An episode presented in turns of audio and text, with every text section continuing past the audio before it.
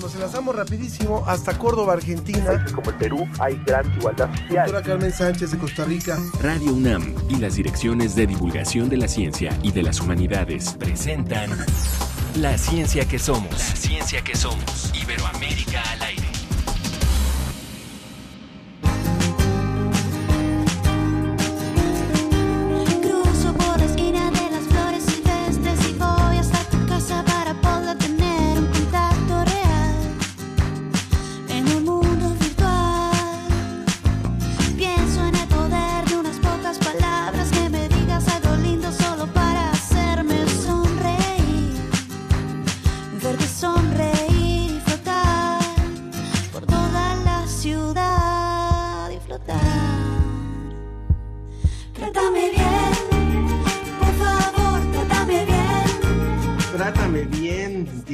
Panda Elliot y de esta forma estamos iniciando hoy la ciencia que somos. Usted lo está escuchando a través de la cumpleañera Radio UNAM y eh, me da mucho gusto darle la bienvenida. Yo soy Ángel Figueroa y estoy con...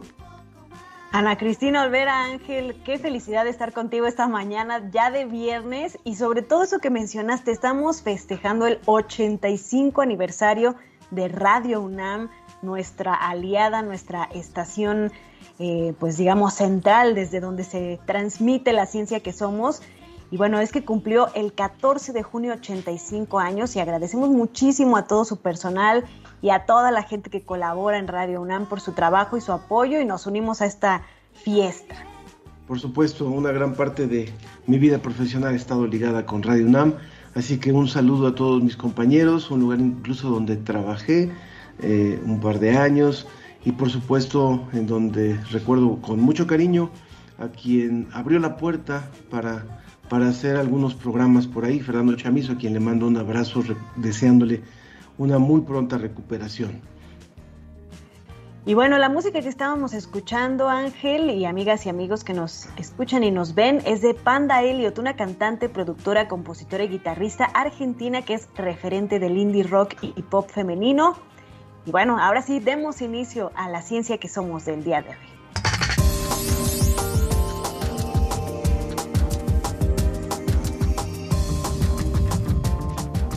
Descubren una especie de tortuga gigante de Galápagos que se creía extinta. ¿Qué es y cómo proteger la identidad digital? Vamos a descubrirlo en nuestra sección de tecnología. En entrevista vamos a contar con la presencia del doctor Alejandro Madrigal. Hace unas semanas le hablamos de él. Es el médico mexicano reconocido por la reina Isabel II como oficial de la Orden del Imperio Británico. Y en la colaboración del portal Ciencia UNAM les vamos a explicar qué es la agroecología, una opción para la mejora de los cultivos por el Año Internacional de las Ciencias Básicas para el Desarrollo Sostenible. Recuerden como siempre que este programa lo hacemos para ustedes y con ustedes, así que lo invitamos a hacer su participación, a hacer sus comentarios para poderlos leer al aire. Nuestra página en Facebook es La Ciencia que Somos y en Twitter arroba Ciencia que Somos. Así es, y también tenemos números de teléfono para que nos pueda marcar o mandar WhatsApps para que marque, para que ya me haga una llamada completamente tradicional, es el 55 56 22 73 27 55 56 22 73 27 y nuestro WhatsApp es el 55 54 06 57 62 55 54 06 57 62. Como probablemente usted lo sabe, esta semana la UNAM instaló un centro de acopio para las familias afectadas por el huracán Ágata en la costa y la sierra de Oaxaca. El centro se encuentra justo donde están las banderas del Estadio Olímpico, yendo del lado de la Avenida Insurgente Sur. Permanecerá abierto hasta el viernes 24 de junio, exceptuando mañana sábado y el domingo. Eh, esto está abierto de las 8 de la mañana a las 7 de la tarde, de las 8 a las 19 horas. Así es, y si ustedes tienen la oportunidad de colaborar con algo, les recomendamos que sea agua embotellada, latas de comida que estén, por supuesto, dentro de sus fechas de caducidad, es decir, que no haya pasado estas fechas que vienen marcadas, frijol, arroz, aceite, artículos de baño como papel, jabón, toallas femeninas, pañales, etcétera. También pueden colaborar con ropa en buen estado, láminas tubulares para la reconstrucción de viviendas y cobijas y colchonetas.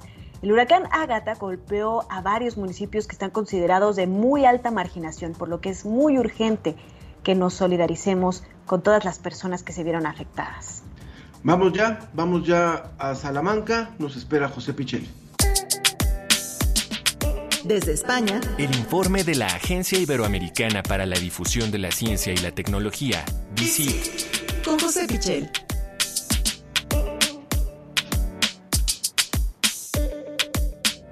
Siempre es un gusto saludarte, querido José, para poder escuchar en tu sección, porque ya es, es un clásico desde hace ya cuatro años en la ciencia que somos, tener esta información y esta colaboración de la agencia DICIT.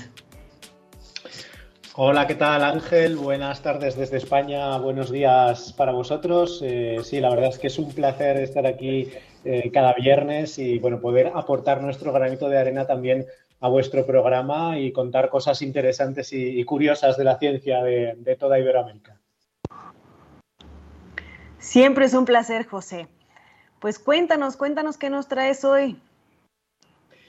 Fíjate, eh, me encanta esta noticia que, vamos a dar en primer lugar. Eh, ya la adelantaba Ángel hace un momento y tiene que ver con las Islas Galápagos en Ecuador, esas islas eh, míticas que eh, transformaron también la visión que tenía Darwin de, sus propias eh, teorías y que han resultado tan decisivas para el estudio, por lo tanto, de la biología que, que conocemos. Resulta que se ha encontrado una especie de tortuga gigante que eh, se creía que había desaparecido, se creía que estaba extinta. Y es que eh, realmente es eh, un caso bastante singular, bastante particular. Ha sido publicado hace pocos días en la revista Communications Biology y la tenemos aquí entre las noticias de, de destacadas de los últimos días porque, ya te digo, nos parece realmente llamativa. Resulta que es una tortuga que se encontró en una de las Islas Galápagos, en la isla Fernandina, y eh, la han llamado Fernanda precisamente por eh, estar eh, en esa isla. esta isla tiene la curiosidad de que en el año 1906, es decir, hace bastante más de un siglo ya, apareció una tortuga gigante que era distinta, de una especie distinta a las de las otras islas, y se la llamó tortuga gigante fantástica, ¿no?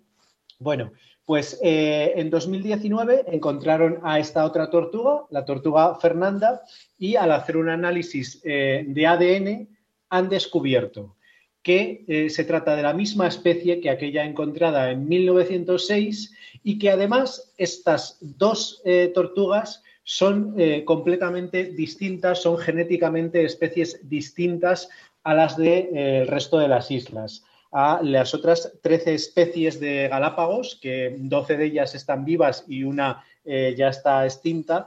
Y eh, bueno, ha habido, por lo tanto, una continuidad eh, de aquel ejemplar que se encontró en 1906. Resulta que hay otro ejemplar que apareció en 2019 y que ahora con esa secuenciación genética nos damos cuenta de que se trata de la misma especie. Esto, bueno, realmente nos deja muchas más preguntas en el aire. Es un hallazgo eh, absolutamente fantástico, ¿no? Eh, primero porque se mantenga viva esa especie y segundo por eh, saber cómo ha sido esa continuidad, porque estas tortugas viven muchísimos años, pero evidentemente tiene que haber habido ahí más ejemplares, tiene que haber habido una continuidad y al estar eh, esta isla deshabitada y un poco, eh, bueno, bastante abandonada, es una isla eh, remota a la que no se llega habitualmente, pues el misterio está ahí, es decir, ¿qué, ha pasado con esta especie, cómo, cómo ha evolucionado, ¿no?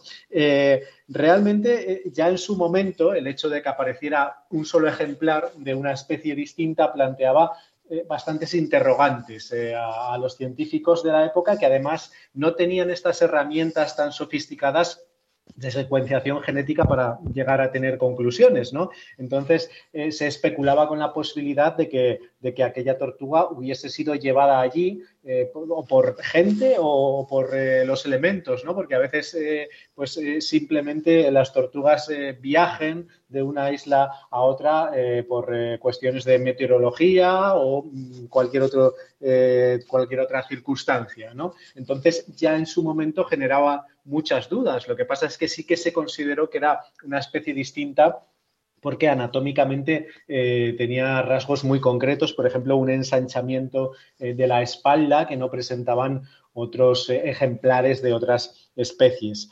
En cualquier caso, como digo, este hallazgo nos deja muchas preguntas en el aire, nos deja ese misterio de cómo ha podido evolucionar eh, esta especie y estos ejemplares en, esa isla fernandina y también eh, nos ayuda a recomponer un poco el cabeza, el rompecabezas que es la historia evolutiva de estas tortugas de Galápagos, que son eh, desde luego unos animales fascinantes en un lugar que ya de por sí es fascinante y el análisis genético, el análisis de ADN puede aportar muchísima, muchísima información. Seguramente por ahí ha de estar rondando, perdón, Ana, el, la tentación de la clonación, ¿verdad? Siendo el único ejemplar, por ahí algo habrá, andarán pensando. Sí, yo solo iba a decir que aquí en México diríamos, no estaba extinta, andaba de parranda, nada más. Exacto. Esta, tortuga. Y la siguiente nota, eh, José, también está muy interesante. Hoy precisamente vamos a platicar un poco sobre la ciencia básica, porque este año pues ha sido declarado como el Año Internacional de las Ciencias Básicas para el Desarrollo Sostenible y bueno, descubrir los genes, estudiar este tipo de elementos de, eh, por ejemplo, plantas que son tan importantes, sustento de, la, de las civilizaciones en el mundo como lo es el trigo, pues es súper interesante y de esto se trata la siguiente nota que nos traes.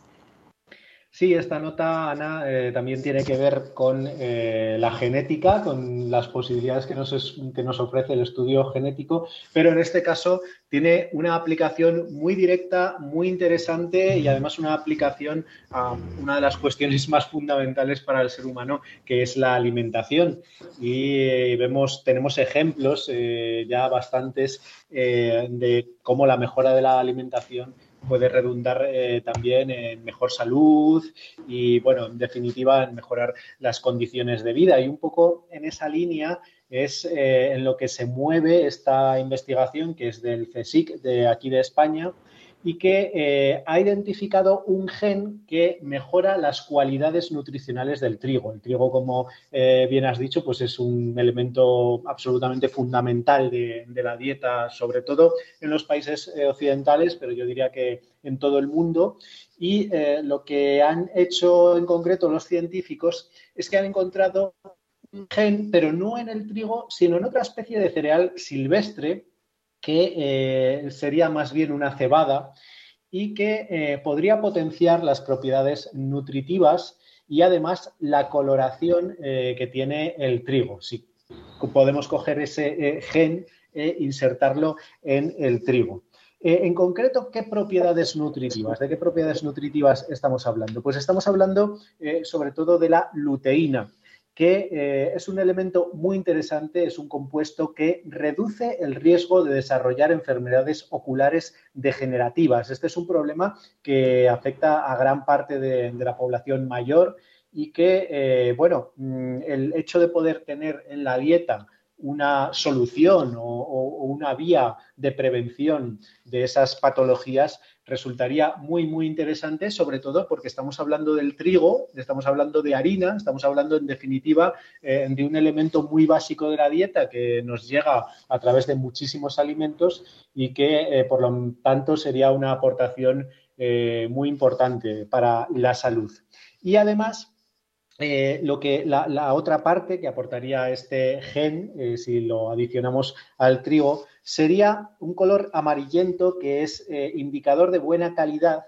Pero ¿en qué se basa esa buena calidad? Bueno, pues sobre todo en que ese trigo sería un grano más duradero, que también eso en sí mismo pues tendría grandes beneficios, incluso bueno, pues podría tener otras cualidades biológicas también interesantes. Eh, ¿Qué es lo que han hecho eh, los investigadores para eh, poder concretar que eh, ese gen dentro del trigo tendría esas cualidades? Bueno, pues no se trata de un alimento transgénico, es decir, no se trata de eh, coger ese gen de otra especie y de insertarlo en el trigo, porque eso, como digo, sería un alimento transgénico. Y al menos aquí en Europa estamos muy sensibilizados con, ese tema.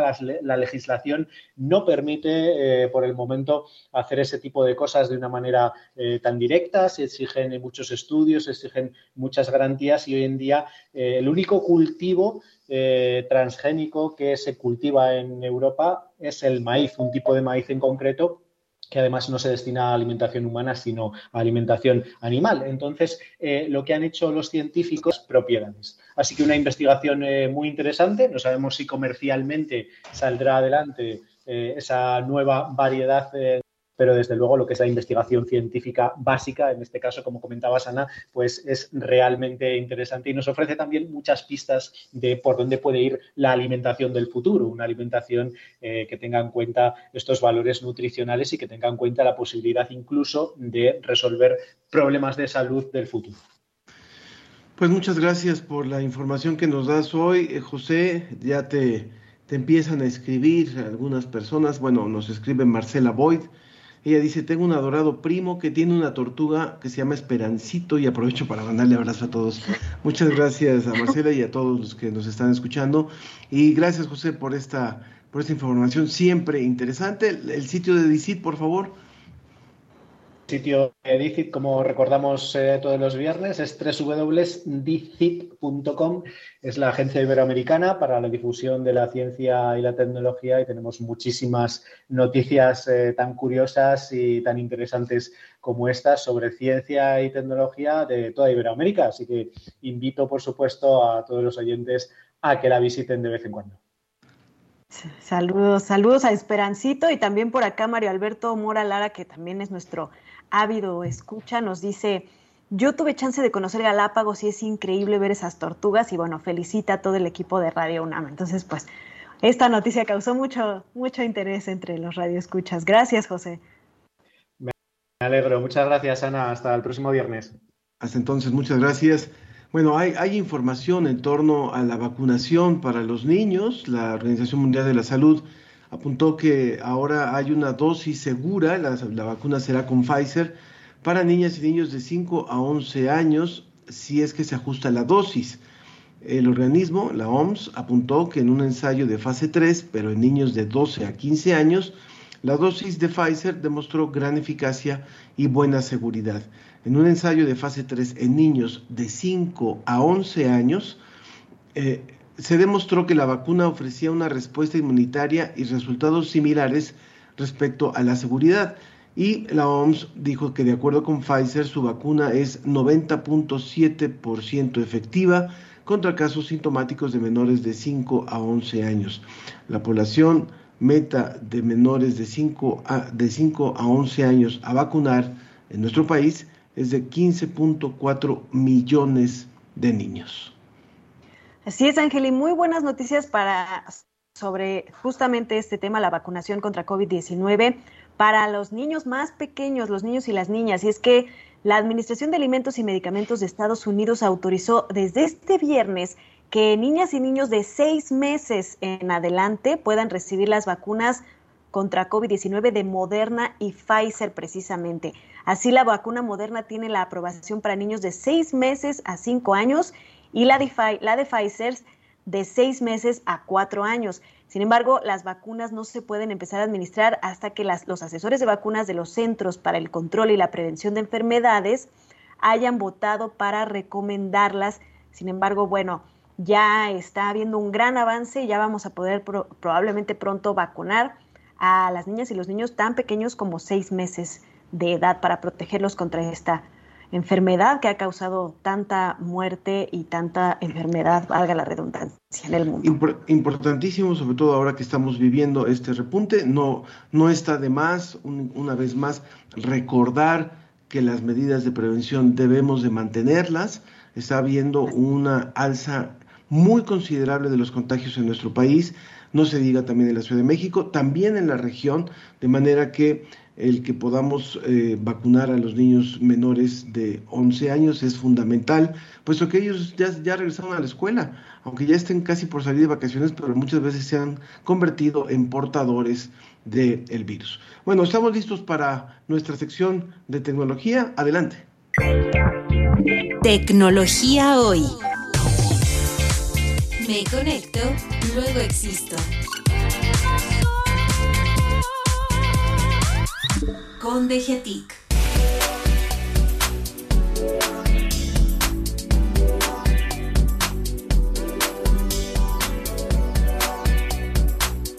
Nos da muchísimo gusto darle la bienvenida. DGTIC es la Dirección General de Cómputo y de Tecnologías de Información y de Comunicación de la UNAM.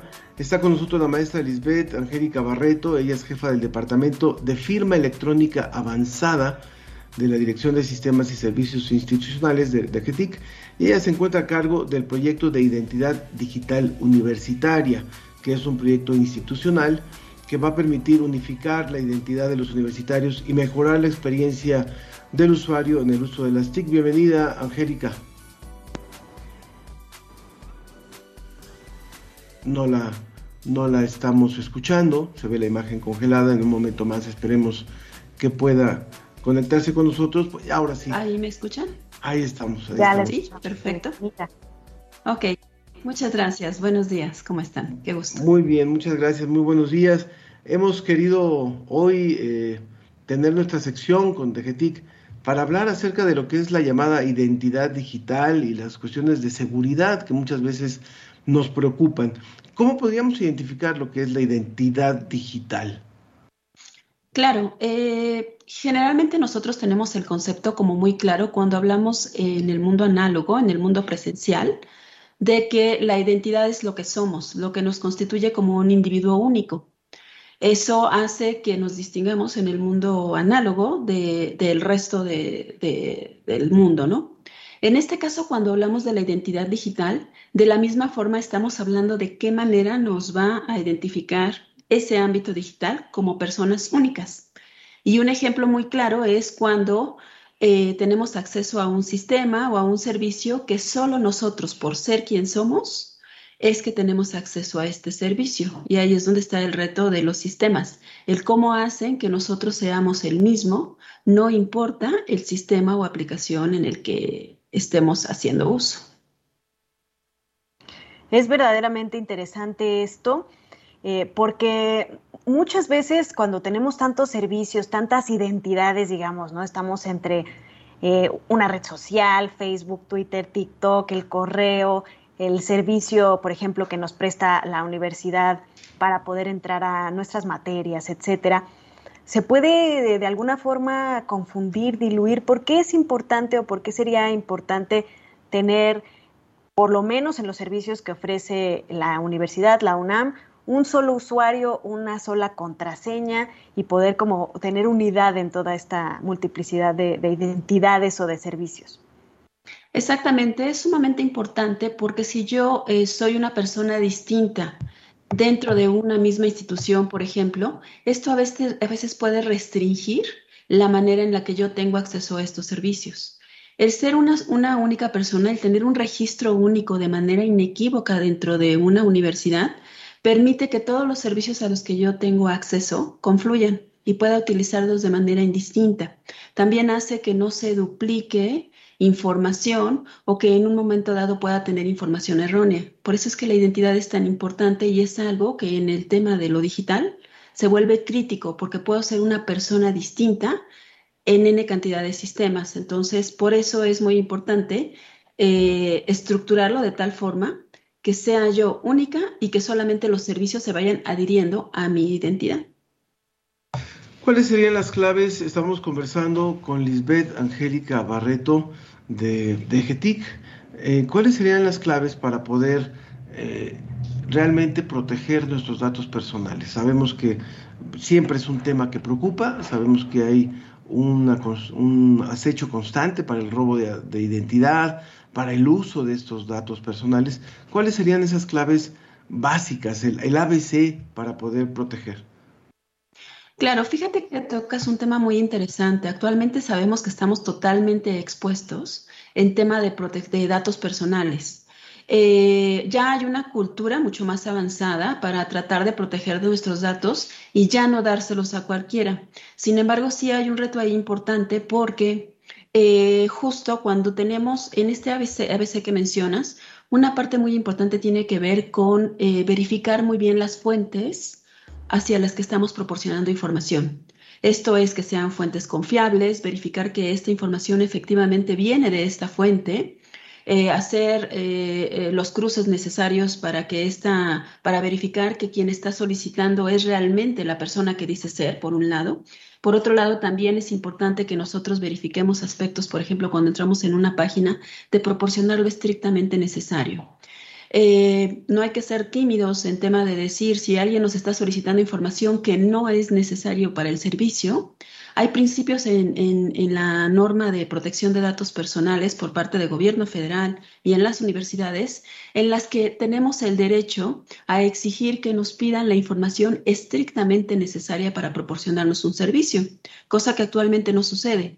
¿Cuántas veces hemos proporcionado información que no sabemos en manos de quién queda y que en muchas ocasiones ni siquiera se requiere para proporcionarnos un servicio? Entonces es importante verificar las fuentes, verificar también en un momento dado la, cantidad de información y la calidad de esta y en un momento dado aquello que no sea necesario no proporcionarlo si no es obligatorio.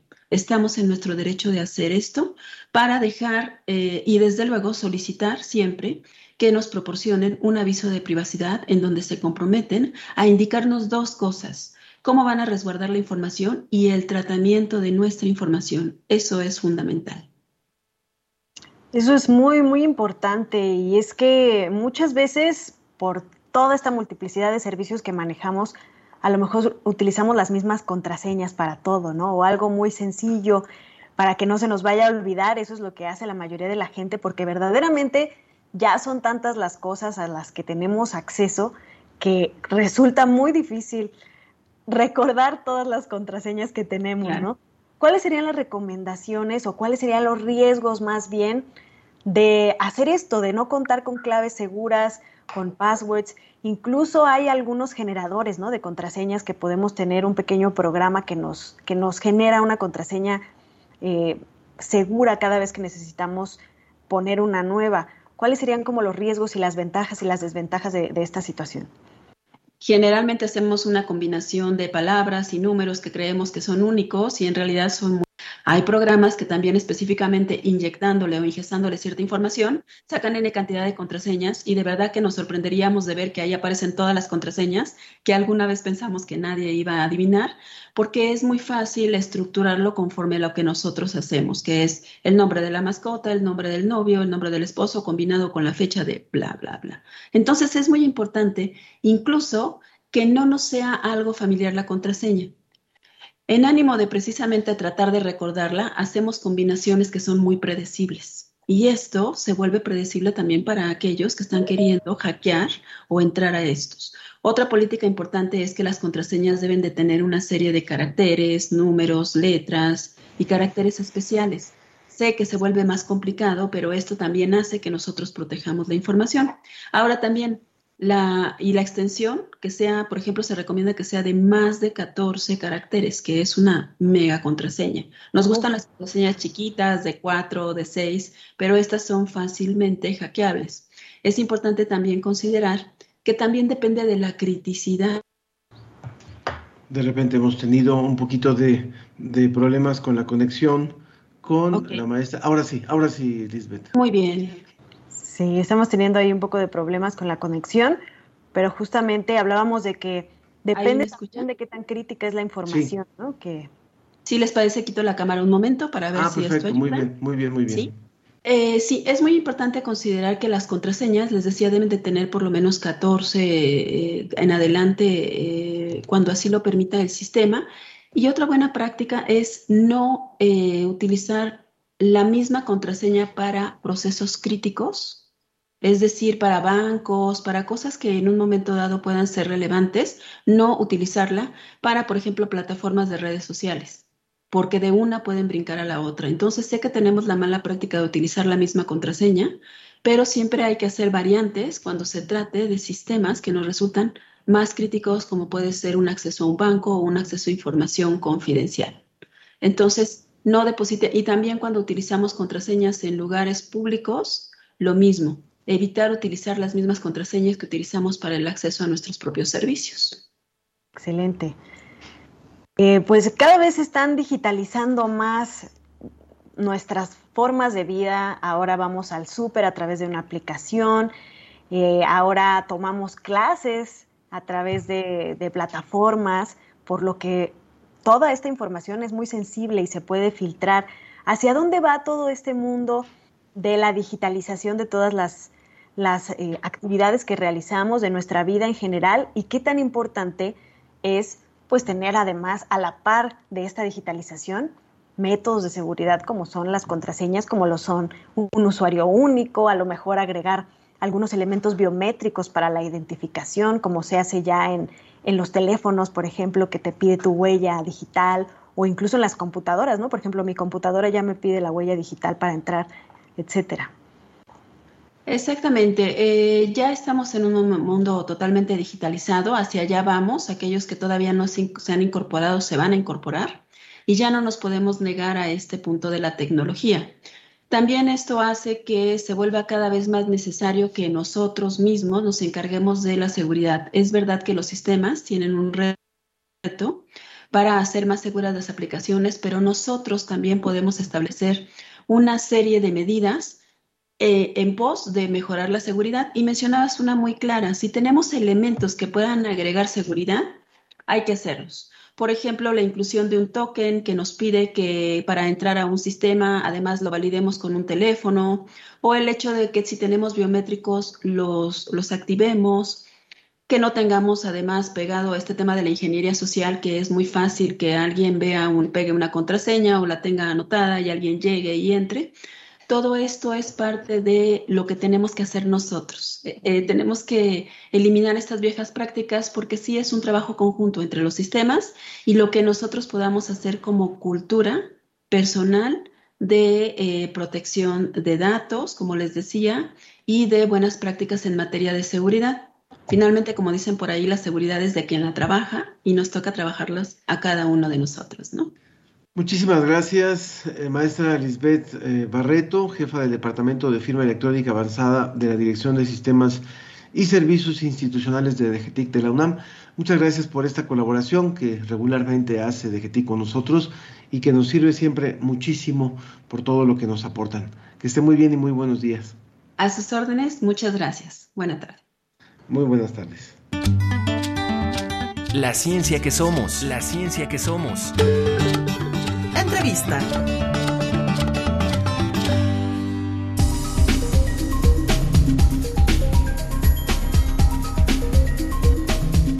Bueno, hace unos meses le comentábamos sobre esta gran distinción que tuvo un científico mexicano en el Reino Unido. Se trata del doctor Alejandro Madrigal que está con nosotros y que fue reconocido durante el jubileo, el cumpleaños de la reina Isabel II de Inglaterra con una distinción muy especial. Bienvenido, doctor Alejandro Madrigal. Muchas gracias por esta entrevista para la ciencia que somos. Es un placer tenerlo aquí eh, de nueva cuenta. Ya había estado con nosotros en alguna otra ocasión, pero en esta ocasión pues queremos platicar de su gran trayectoria y de este reconocimiento. Bienvenido y platíquenos qué es para usted eh, tener esta, esta distinción en el Reino Unido. Bueno, pues muchas gracias. Primero, los felicito por toda la labor que hacen educativa y de promoción de la ciencia. Eh, me parece que es extraordinario y además viniendo de, de, mi alma matis, pues todavía más importante para mí.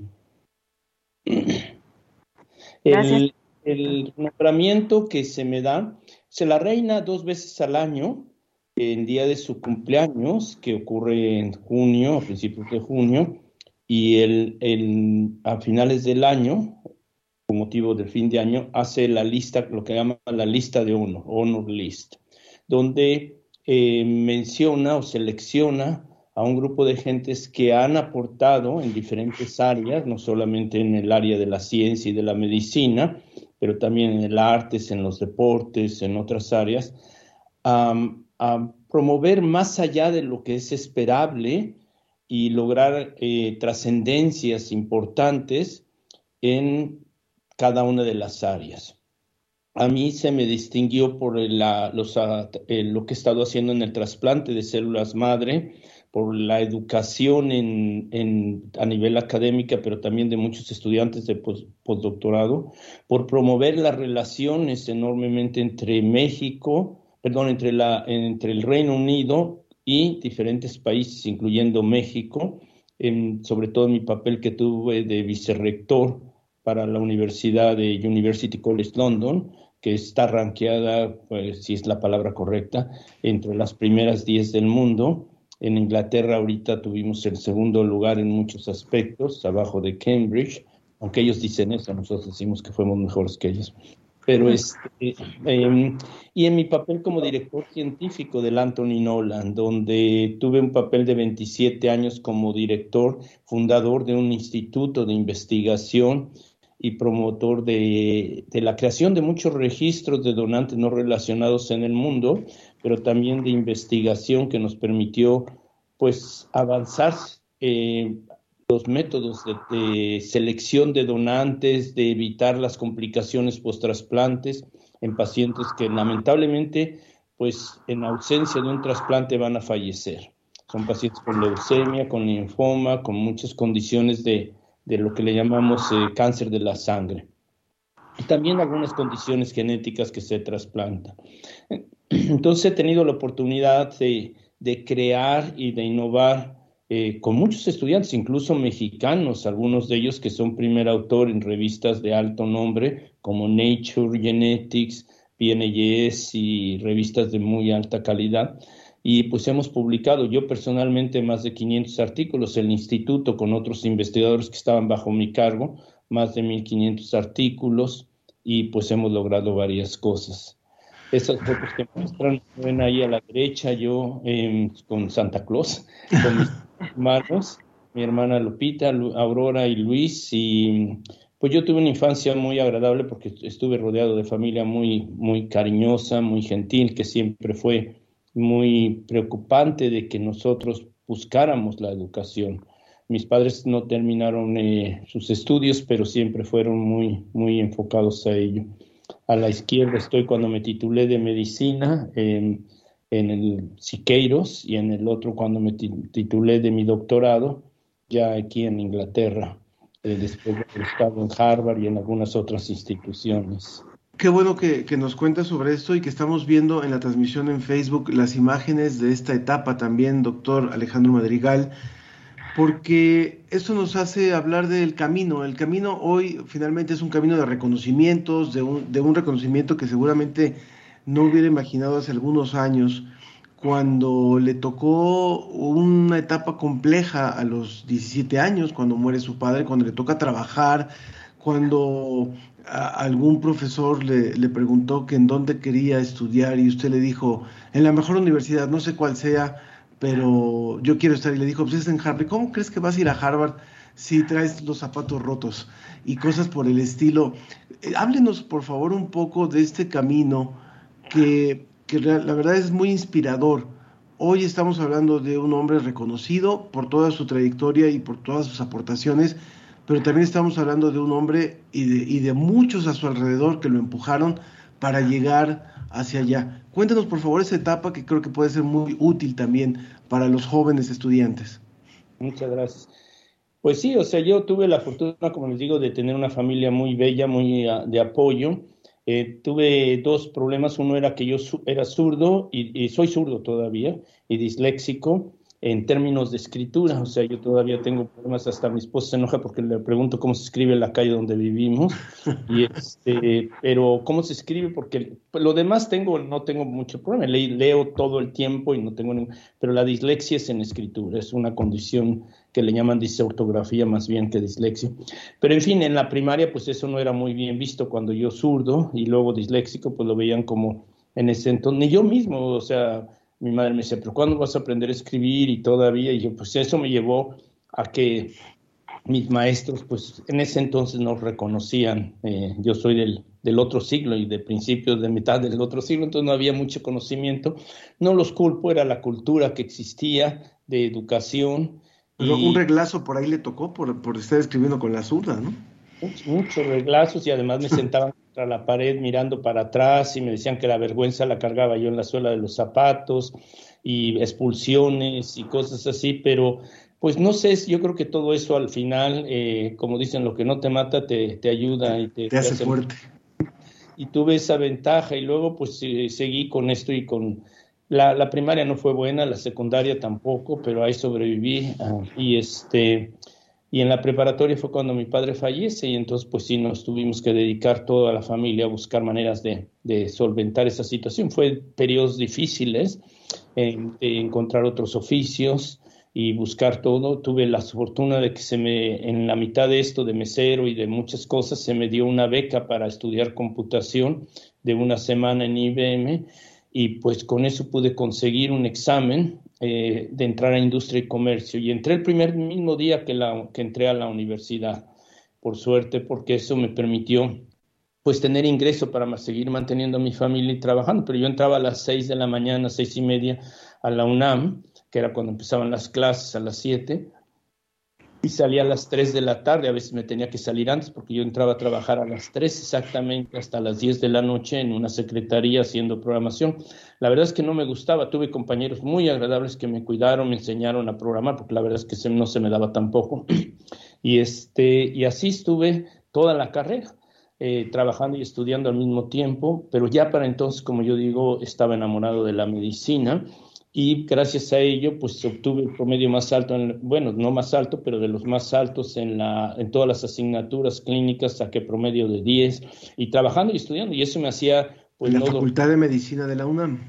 Eh, fue, vale, como yo digo, las oportunidades. Cuando a mí me llegó la, porque yo con todo esto de la dislexia y todas estas cosas, no pasé el examen de preparatoria, entonces yo tuve que estudiar para colmo en ese momento de la crisis de mi padre en una, en una universidad que tenía yo que pagar eh, becas y todo esto, entonces eh, trabajaba y vendía eh, de todo, o sea, andaba yo ahí al mismo tiempo que estudiando la preparatoria, pero ya, ya sabía yo que quería ser médico y entonces pasé el examen, perdón.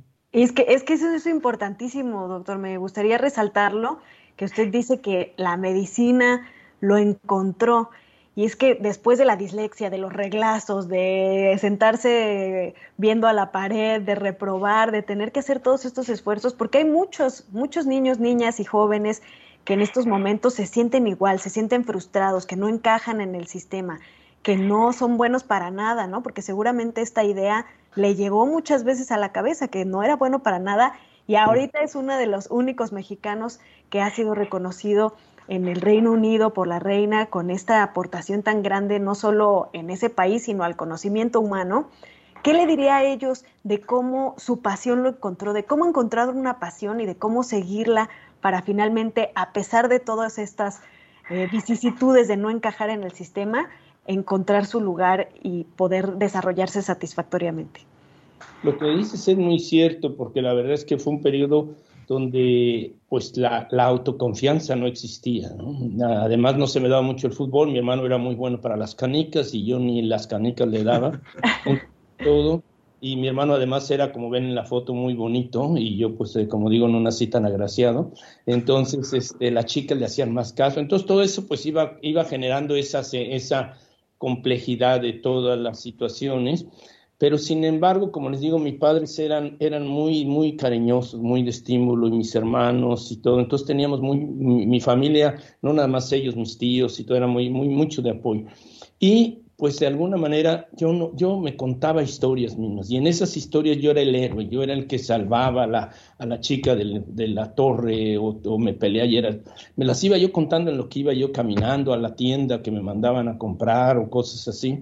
Y de hecho eso me llevó después a escribir dos novelas, como ustedes saben, he escrito dos novelas que se han publicado. Pero regresando a esto de lo que me preguntas, que es muy importante, Ana, es que la verdad es que sí es muy importante encontrar una razón para vivir. Hay una frase que a mí creo que fue de las que más me marcó cuando empecé en la preparatoria. Un maestro de filosofía dijo, si no eres capaz de vivir en lo que crees, terminarás por creer en lo que vives.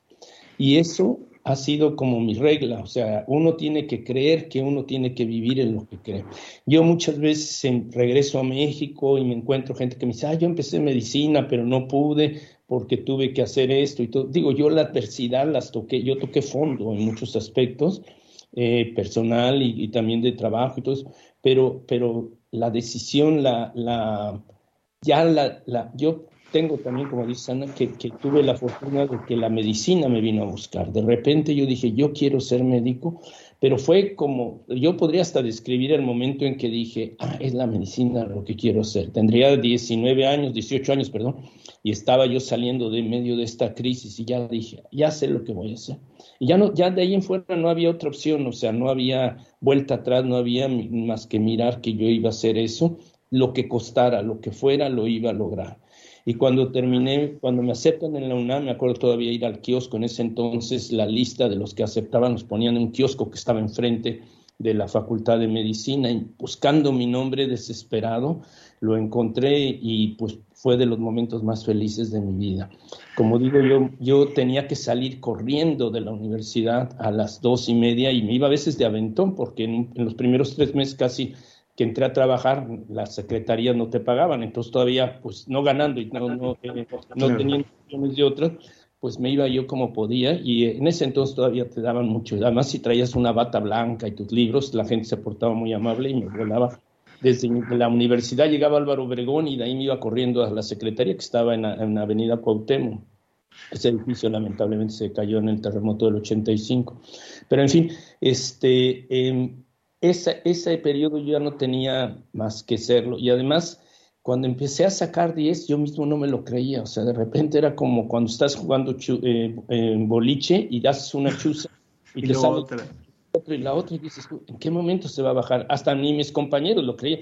Y así terminé con todas las materias clínicas sin ninguna que fallara, ¿no? Entonces yo en, mi pasión porque tenía yo eso y, después de eso pues fue la, la, capacidad de entrar a, hacer una residencia. Me acuerdo que hice el examen de residente y, hice un, un, servicio social en un pueblo que se llamaba Coyotepec y de hecho la novela que yo he escrito, Días de Rabia, se basa mucho en ese pueblo. Pero en esa vivencia le llamé a Coyuchitlepe porque no va a ser que alguien se enoje por alguna cosa que yo dije ahí. Estamos, estamos hablando con el doctor Alejandro Madrigal, perdón, el doctor egresado de la carrera de medicina en la UNAM, especialidad en medicina interna. Él hizo el doctorado en la Universidad de Londres, en Inglaterra, un posgrado en Estados Unidos, en, en las universidades de Harvard y de Stanford fundador y director científico del Anthony Nolan Research Institute, recibió hace unos, unas semanas el, reconocimiento del Reino Unido como miembro de horario, eh, bueno, ha, recibido varios reconocimientos y ahora, como lo decíamos, en el, en el caso del cumpleaños de la reina, pues este gran reconocimiento por sus aportaciones. Nos queda un minuto, doctor, pero a mí me gustaría retomar esto que usted ha dicho también en algunas conversaciones. Ha pasado por muchas universidades, ha sido director de muchos lugares, ha recibido muchos reconocimientos, pero a usted su alma mater lo marcó, la UNAM. Díganos, por favor, un poquito sobre eso para poder ir cerrando. Sí. No, como yo digo, cuando no tenía yo tiempo de estar en la universidad, tuve la oportunidad recientemente de regresar. Y así como cuando el gladiador va, regresa al campo y va tocando los campos, para mí tocar la universidad, regresar a eso, todavía me emociona muchísimo. O sea, lo que me dio la UNAM fue un trampolín que me ha proyectado y eso es lo que tenemos en México, la oportunidad que universidades como la UNAM sobre todo, pero otros centros proyectan a muchos mexicanos. Yo cuando entré a la UNAM tuve que pedir préstamo para, no tenía para pagar la colegial, era una cuota que era, no costaba nada, pero no la tenía y me la dieron inmediatamente y me apoyaron y tuve maestros extraordinarios que me guiaron o que eran ejemplos, aunque no fueran mis maestros. Entonces la UNAM para mí, de todas las universidades que he estado, es, es lo más, más fundamental en mi carrera y eso me siento orgulloso. El público le está llamando, doctor, y le está mandando muchos mensajes. Se los leemos rapidísimo, rapidísimo antes de despedirlo. La señora Eloína Sánchez dice, escucho al invitado y me emociona escucharlo. Yo no pude estudiar medicina, solo llegué a la prepa, pero su reconocimiento y su labor me emociona por todos los universitarios, pero sobre todo por lo que por distintas situaciones truncamos nuestras aspiraciones. Felicidades, me emociona mucho escucharlo. Elizabeth dice, qué conmovedor las anécdotas del doctor Madrigal. Por acá Sergio Gasca desde Ciencia UNAM nos dice extraordinaria la vida del doctor, excelente que lo hayan invitado, es un ejemplo a seguir, su perseverancia le ha permitido llegar a grandes alturas y también Jorge Arturo nos mandó un mensaje donde dice qué padre entrevista con el doctor, muy motivadora. También Alberto Mora, Alberto Mora también dice qué gusto conocer al doctor, sobre todo la inspiración que nos comparte. Pues un placer y gracias por la entrevista y que sigan teniendo tanto éxito y cuiden mucho a mi universidad, por favor. Por supuesto, doctor, y más adelante hay que volverlo a invitar para que nos platique más sobre su investigación específica. Por aquí eh, también Mari Carmen Figueroa Perea nos pregunta cómo se llaman sus novelas y Alice Toribio nos dice inspiradora historia de fortaleza, crecimiento, saludos y abrazos a todos. ¿Cómo se llaman sus novelas, doctor? Se llama Una Días de Rabia y la, editorial, la publicó Citcle en México y la Fondo de Cultura. Días de Rabia, la pueden buscar en, en Amazon, en Facebook, está, aparece la historia. La otra se llama Nosotros, que cuenta la historia de mi familia, pero también la historia de migrantes y ha sido bien recibida. Eh, también, eh, de hecho, Días de Rabia la quieren hacer película, ojalá, ya veremos. Pues le mandamos un abrazo, doctor, y nos sumamos al reconocimiento y sobre todo le agradecemos esa sencillez con la que usted habla, con la que usted cuenta con la que usted se reconoce, porque eso es todavía más inspirador. Un abrazo muy grande a su familia. Muchas gracias Ángel y muchas gracias Ana Cristina. Un saludo muy importante para todos ustedes y que sigan con tanto éxito. Mucha gente siga estudiando, que la, la educación es lo más importante. Nuestro respeto para mexicanos como usted, doctor. Gracias, muchas gracias. La fusión nuclear es el proceso por el cual brillan las estrellas. Conoce los avances para producir este tipo de energía limpia. Descubre la historia detrás del arte de nombrar científicamente a nuevas especies. Investigaciones recientes evalúan la agresividad de un tumor a partir de su dureza. Esto y más en la edición de junio de la revista Cómo ves. Visita su página www.comoves.unam.mx y suscríbete.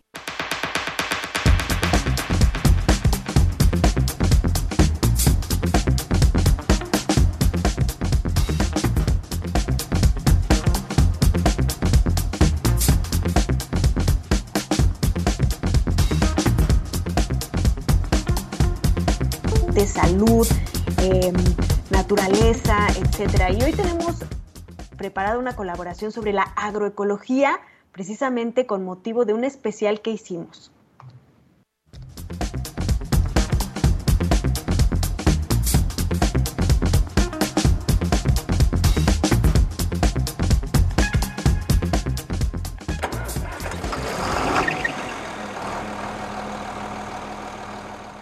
Actividad agrícola que ha crecido en las últimas décadas es la agroecología, la cual, según la Organización de las Naciones Unidas para la Alimentación y la Agricultura FAO, es una disciplina científica, un conjunto de prácticas y un movimiento social.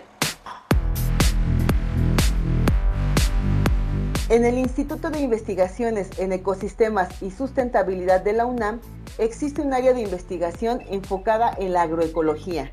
El doctor Carlos González Esquivel quien pertenece a este grupo, explica que esta es una disciplina híbrida que incluye aspectos de la ecología básica, las ciencias agronómicas y las ciencias sociales, con el fin de entender las interacciones entre suelos, microorganismos, cultivos, animales, ecosistemas y la propia sociedad.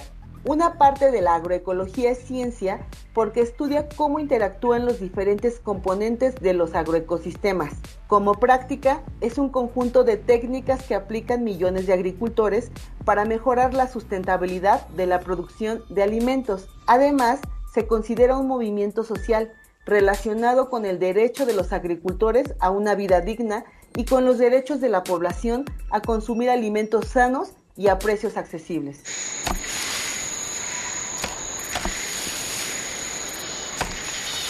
Existen distintas prácticas agroecológicas innovadoras que contribuyen a que esta actividad sea más sustentable. Por ejemplo, el uso de abonos orgánicos como compostas, lombricompostas y abonos verdes, y el empleo de microbios benéficos que mejoran la fertilidad del suelo.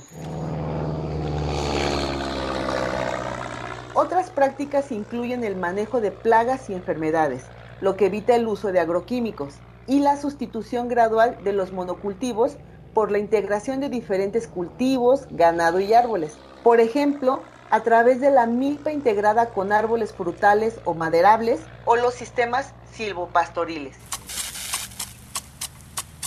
En la actualidad, la agricultura orgánica certificada es el sector que más ha crecido en las dos últimas décadas y lo hace a un ritmo de entre 3 a 5% anual. Al respecto, el doctor Carlos González Esquivel comenta pues hay que trabajar mucho para consolidar esta demanda. Hay sectores de la población que demandan productos orgánicos o agroecológicos, pero no saben en dónde adquirirlos y al mismo tiempo hay productores que desean ya quitarse de este modelo agroindustrial basado en agroquímicos y, hacer la transición a una agricultura ecológica, pero tampoco saben a quién venderle sus productos. Una parte muy importante es conectar consumidores y productores de manera directa, con el menor intermediarismo posible.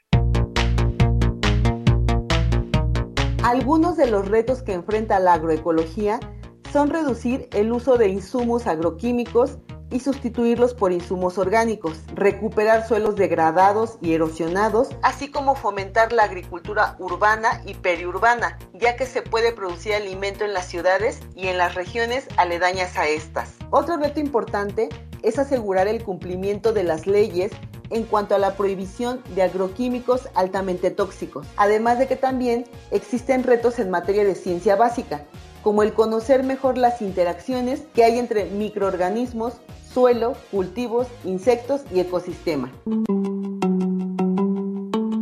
2022 fue proclamado como el Año Internacional de las Ciencias Básicas para el Desarrollo Sostenible por la Organización de las Naciones Unidas para la Educación, la Ciencia y la Cultura, UNESCO. Una de las áreas que se ha apoyado de las ciencias básicas para generar conocimiento y desarrollos que permitan mejorar el bienestar humano son las prácticas agrícolas, que a través de la agroecología favorece la conservación de la biodiversidad, reduce las emisiones de gases de efecto invernadero y le otorga soberanía alimentaria a millones de familias campesinas de escasos recursos, que son quienes producen la mayor parte de los alimentos. Este mes preparamos en el portal Ciencia UNAM una edición especial sobre ciencia básica que les invitamos a consultar. Con información del portal Ciencia UNAM, María Luisa Santillán.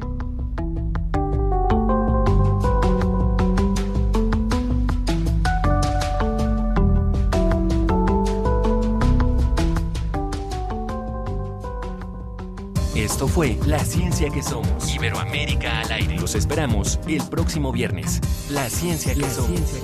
La Ciencia que Somos una coproducción de Radio UNAM y las direcciones de divulgación de la ciencia y de las humanidades.